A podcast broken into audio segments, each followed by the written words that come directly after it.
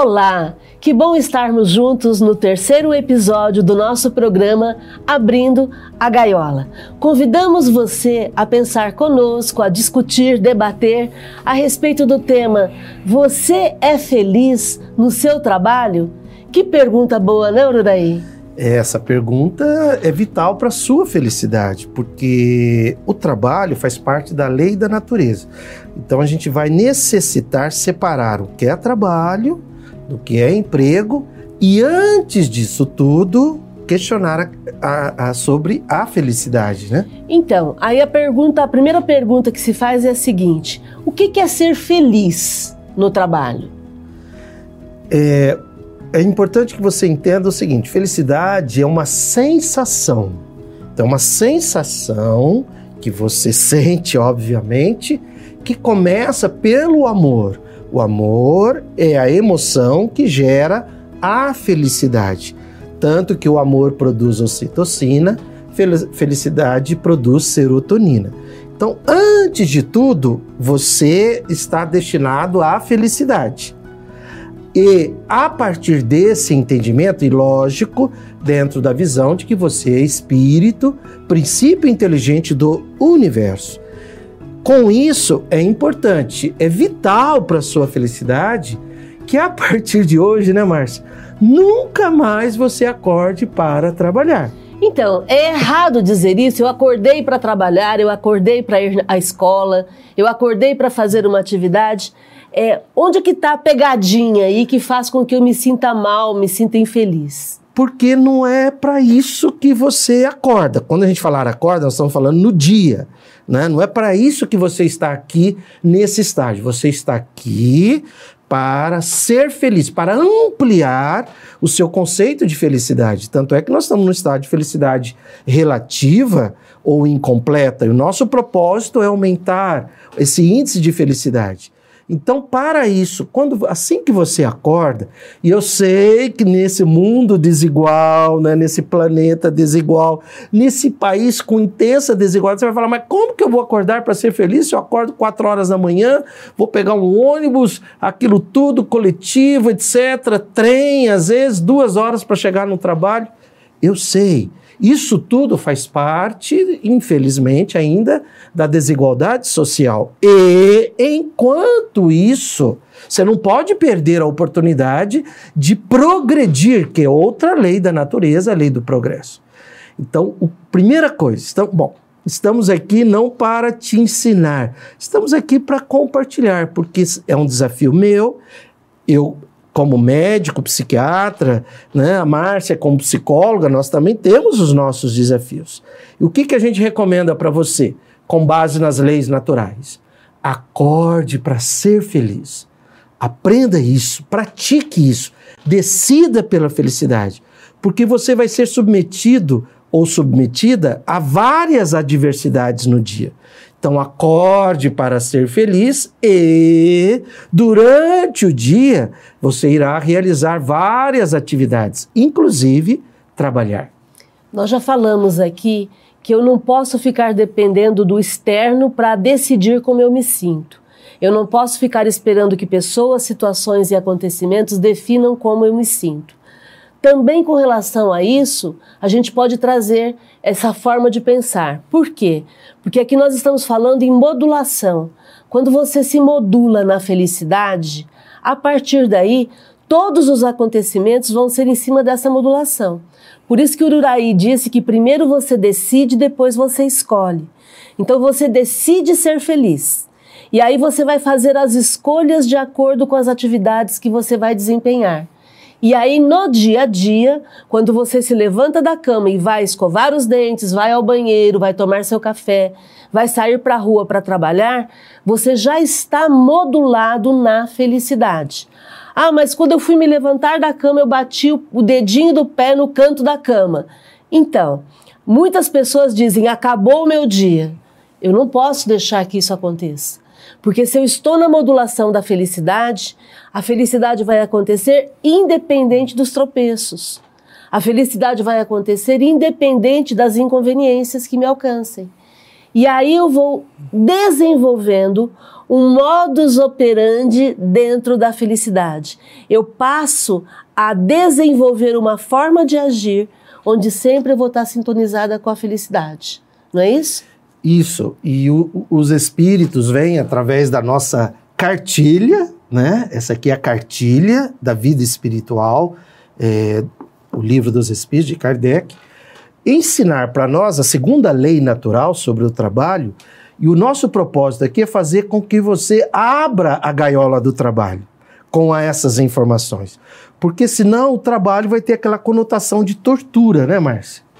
Sim. É, viver para trabalhar é certo? Viver para produzir é certo? Como é que a gente lida com isso, de acordo com o livro dos Espíritos? Isso. É, a partir do momento em que você faz uma atividade útil, isso é um trabalho. Esse é o conceito, porque o trabalho é uma lei da natureza, tanto que Kardec questiona. Os espíritos trabalham? Sim, até os espíritos trabalham, porque eles se sentem, eles fazem atividades úteis. Aliás, muito mais úteis, porque aí eles não estão mais na dependência do corpo. Eles não precisam trabalhar para cuidar do corpo. Eles estão livres. Né? Livres é, da matéria. Livres da matéria. Um dia desses, a gente até conversou numa comunicação de um espírito, ele dizendo que, que maravilha agora no mundo espiritual.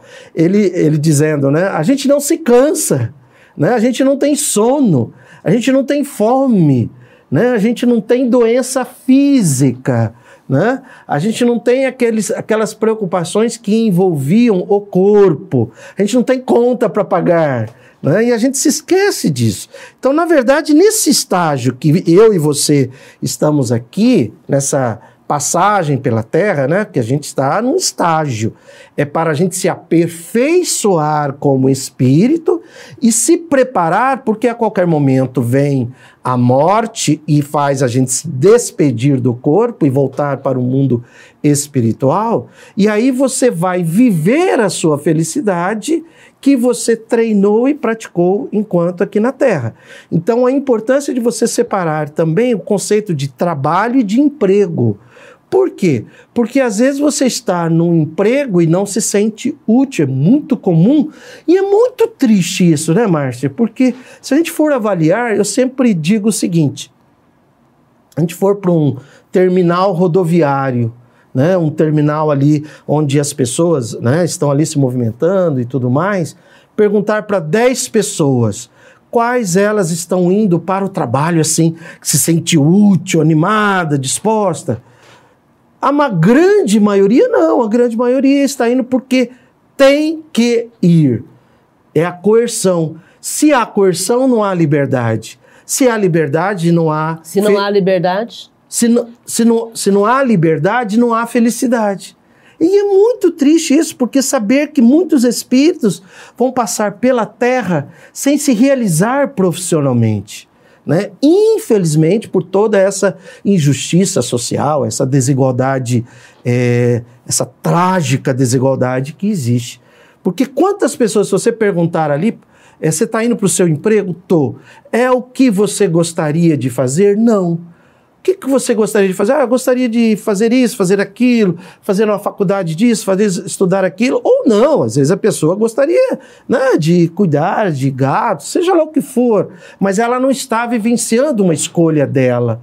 Ela está sendo obrigada a fazer uma coisa em função de toda essa injustiça, cuidar do corpo, né, para, né, no mínimo, sobreviver, porque tem algumas que é subsistência que se fala, né? Não é nem sobreviver, é uma subexistência. Isso tem a ver com o próprio sistema capitalista que trabalha em cima da exploração da mão de obra. Isso, e né? Kardec a gente, a gente sabe disso. Isso, e Kardec fala sobre isso, que a, a, a sociedade impõe né, novas necessidades e gozos.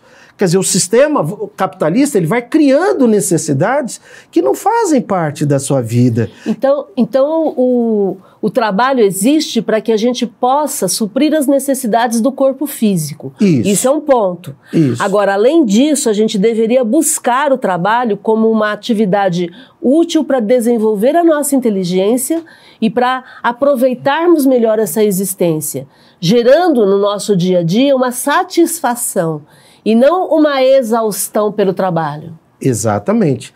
Aí, se você está num emprego que não é o seu sonho, não é o seu trabalho, não é onde você está se realizando profissionalmente, é, por enquanto, treine, né? Dentro de todos os desafios, treine ser o máximo feliz, né? Treine ser feliz no máximo, que é isso que a gente está propondo. Eu sei que é um, é um grande desafio. E faça de tudo, e nós também daqui, porque existe daqui, daquele, é, como Kardec fala, né, e ele vai citar aqui, necessidade é, necessário e supérfluo, nós que estamos na parte dos privilegiados, se movimentar em trabalhar, em ser útil para aqueles que não estão, tenham o mínimo. Kardec fala sobre isso. Né, quando ele pergunta, e aquele que já que não tem necessidade nenhuma acho que é na questão 67. É 679. 679 do Livro dos Espíritos, da cartilha, nós estamos falando da cartilha, né? E aqueles que já nasceram e não têm necessidade de trabalhar? Para se sustentar, Para né? se, para se sustentar. Né? É, a, a resposta dos espíritos é uma resposta bastante diferente do que a gente ouve e do que a gente vê no comportamento das pessoas né? Porque eles são muito específicos. Eles dizem que do trabalho material essa pessoa está tá liberada, porque ela já tem bens suficientes, ela tem condição financeira para se manter fisicamente. Porém, essa pessoa deveria buscar tornar-se útil.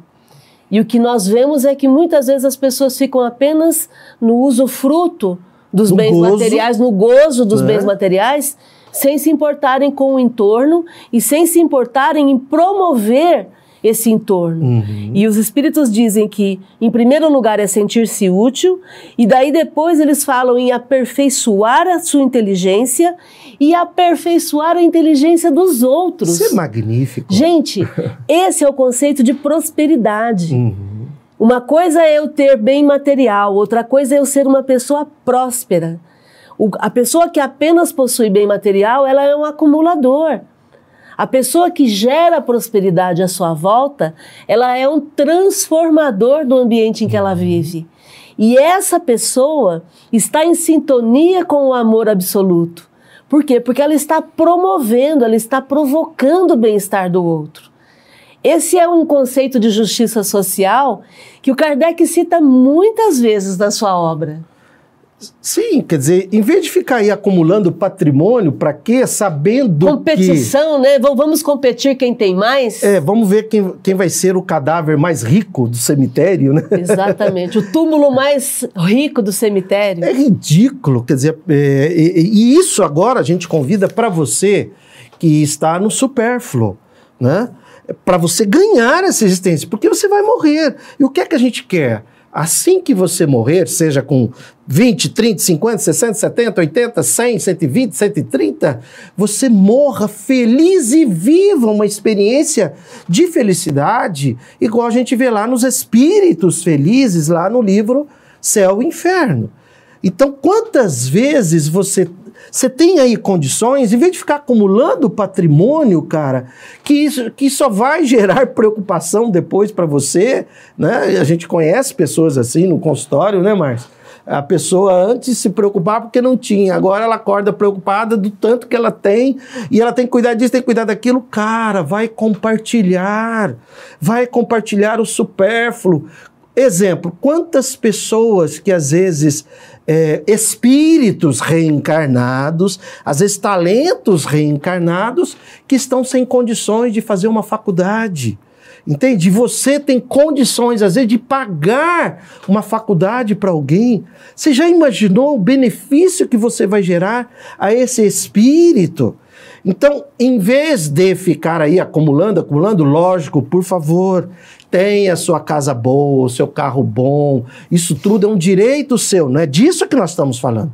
Nós estamos falando a partir do momento do, do supérfluo, onde aquilo vira uma acumulação de patrimônio, que em vez de gerar felicidade para você, vai gerar preocupação. E quantas pessoas nesse exato momento estão necessitadas porque não têm o mínimo e você teria condições de ajudar essas pessoas. Então, esse é o sentido, é isso que nós estamos aqui, para você quebrar a gaiola, né?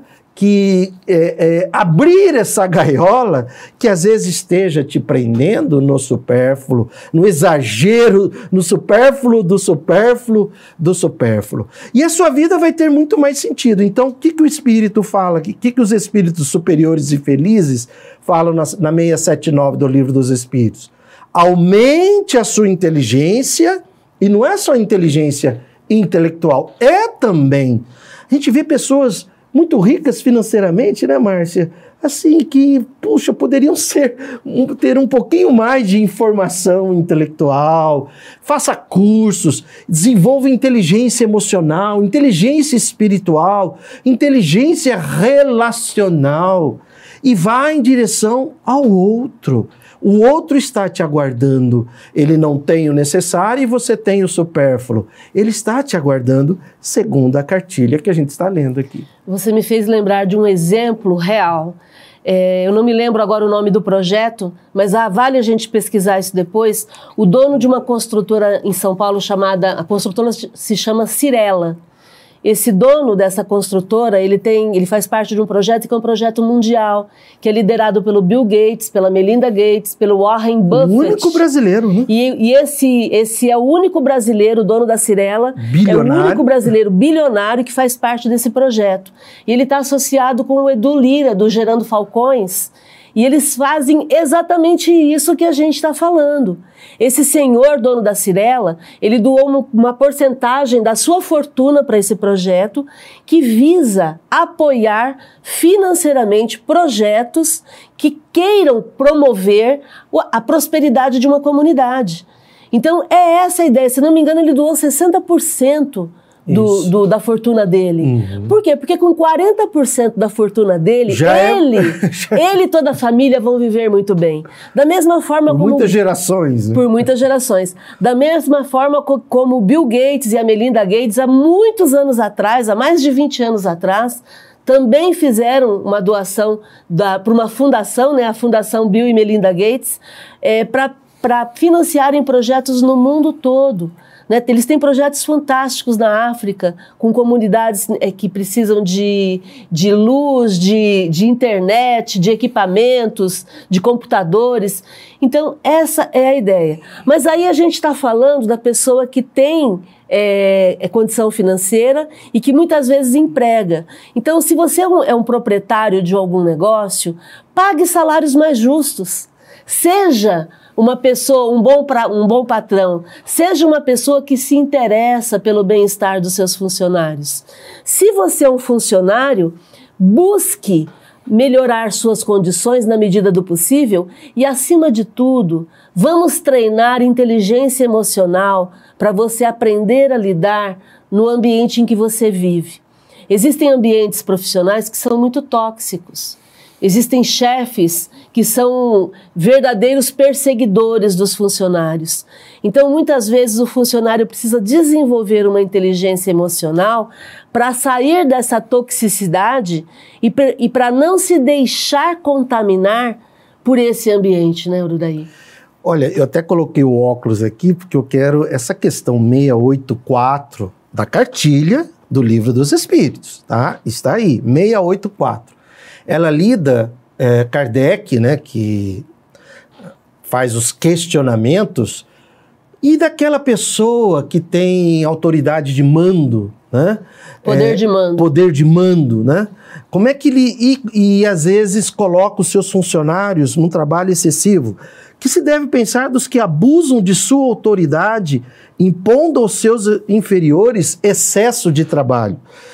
Isso é muito grave, porque no sistema capitalista a exploração do trabalho é normal. É a regra. É a regra. Tipo assim, uai, mas ó, você quer trabalhar, tem aqui né, um salário mínimo tal, e você trabalha. Se você não quiser, tem, tem. mil que queiram, que, que, que queiram. Se você já tem essa informação, se você é espírita, se você já sabe que está na cartilha, mude Mude para você ganhar essa existência. Porque os espíritos são específicos. Ele diz assim: isso é uma das piores ações.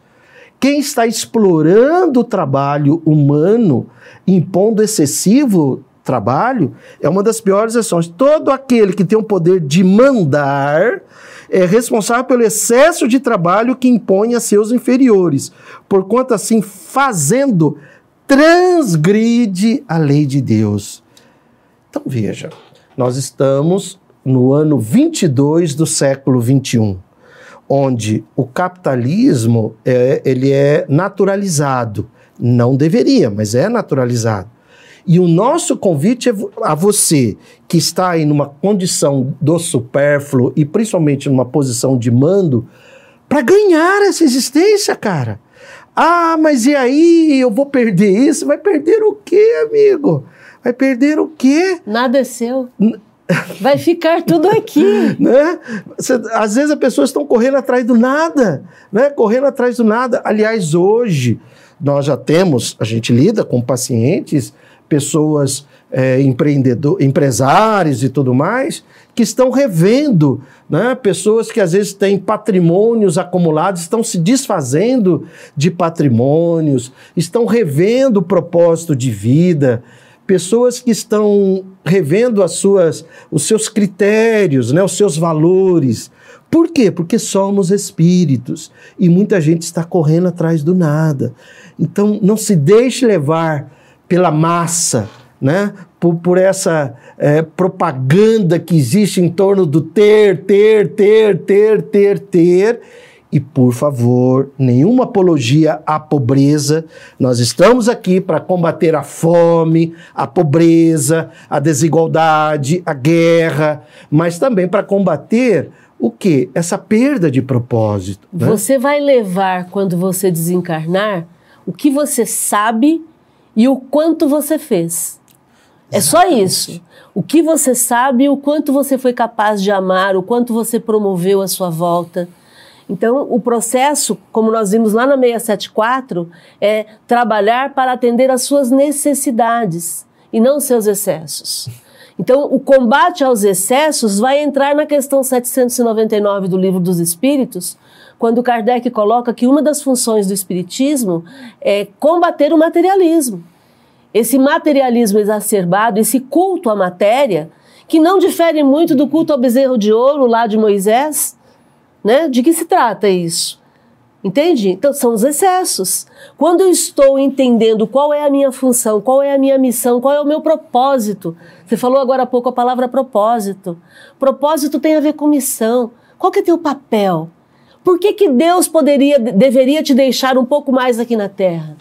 O que, que Deus ganharia se Ele deixasse você um pouco mais aqui na Terra? Você ia fazer diferença? Que diferença você faz na sua família, na sua comunidade, no centro espírita que você frequenta? Ou você é só mais um? Ou você é um usurpador que está aqui apenas para os gozos, para tirar os benefícios da matéria? Que diferença você faz no seu trabalho, para os seus funcionários ou para os seus patrões? Qual é a tua, a, qual é a tua ideia? Para que, que você veio, né? E a gente, como profissionais né, na área é, psicológica, né, mental e emocional, nós temos a síndrome de burnout, né, que agora a Organização Mundial da Saúde está reconhecendo como sendo uma síndrome. Né? O que, que é o burnout? Em inglês quer dizer apagou a chama, né? chama apagada. Pifou. Burn, pifou. É, não é depressão, mas é aquela pessoa que já não suporta mais o excesso da carga de trabalho, a pressão. Ela entra em pane. Ela entra em pane. É, a, o chefe tóxico, né? o ambiente tóxico, onde só há cobrança, cobrança, cobrança, cobrança, cobrança, e existem pessoas que têm habilidades emocionais para lidar com isso. Quer dizer, a pessoa vem no trabalho, ela consegue separar um ambiente de trabalho, vamos dizer assim, né? E volta para casa e volta bem. Mas tem alguns que não, né? E tem outros que caem fora, inclusive. Tem outros que não suportam mais. Nós já temos uma geração aí de espíritos que não suportam mais essa coisa de trabalhar, trabalhar, trabalhar, trabalhar. O time is money, né? Time is money. Isso é horrível, isso é tragédia. Isso é uma distorção de você como espírito ao propósito que está reservado a você. Né? Você, como princípio inteligente do universo, você está aqui para progredir espiritualmente, é, que você seja atinja a condição de riqueza material, que maravilha. Aliás, a gente aprende né, que a gente precisa cada vez mais de riqueza não de ricos, porque quanto mais riqueza, quem, quem sabe essa diferença, espalha a riqueza. Agora, o rico não, o rico é aquele que quer acumular, acumular, acumular para ser mais rico do que o outro. E tem uma coisa importante para a gente abordar, Márcia, a questão da aposentadoria, né? Onde aquela pessoa que, ah, eu não vejo a hora de me aposentar. E eu fico olhando para essa pessoa, fico pensando, meu Deus, lá vem depressão. Né? E eu, como psiquiatra, eu não quero que essa pessoa entre em depressão. Por quê? Porque eu tenho consciência coletiva. Eu sei que quanto mais pessoas felizes no mundo, melhor será o, o, o meu mundo também. Quando a pessoa tem isso, é sinal o quê? Que ela está dentro de uma gaiola e vai chegar uma hora, ai, me aposentei. Ai, estou livre agora. Por que, que você não se libertou antes, primeiramente? Não que necessariamente você tinha que sair do emprego. Mas libertar-se aqui, cara. É aqui a libertação. É aqui na cabeça, é na mente. Tá? Liberdade é a alma da felicidade. Porque senão, a hora que você se aposentar, você vai entrar em depressão. E você vai ter tempo disponível, e aí vem o ócio criativo lá do Domênico, né? E você vai dizer: mas o que, que eu faço agora? Olha, quem disse que era para você acordar e ir para o emprego, trabalhar, trabalhar por 30 anos? Era para você crescer como espírito. Ser feliz no processo. Ser feliz no processo. Exatamente. Não era um fim, era o processo. E agora você tem tempo disponível, que maravilha! Agora que você vai empregar mais ainda esse tempo de forma útil junto a você. O nosso tempo já acabou, mas eu preciso falar mais uma coisinha que é o fato da questão 680, quando o Kardec provoca os espíritos dizendo: e aquela pessoa que não tem condições de se sustentar, como é que fica nesse caso? E a resposta é muito legal. Por quê? Porque eles colocam que aí então a sociedade deve, tem o dever de cuidar dessa pessoa, de amparar essa pessoa para não deixá-la no desamparo. Então, é um processo coletivo. Estamos aqui para cuidar uns dos outros. Se você não entendeu isso, como a gente sempre comenta, você não entendeu nada. Fica aí para você pensar. E, e rapidamente a questão dos pais, né? Que também é abordado também. aí, dos filhos cuidarem dos pais. Sim, como os pais cuidaram dos Cara, filhos. Cara, eu vejo pessoas com acumulação de patrimônio, mas que se negam a pagar um, um, recurso de atendimento de saúde para os pais. Os pais estão abandonados ali. Mas, enfim, tudo isso é para sua reflexão, para sua provocação. Que bom que você esteve até aqui com a gente. Vamos lá, vamos juntos, divulgue essa ideia junto aos seus amigos, né, esse, vi, esse programa junto aos seus amigos, para que a gente possa fazer a nossa parte por um mundo mais justo, melhor e mais feliz. Gratidão e felicidade.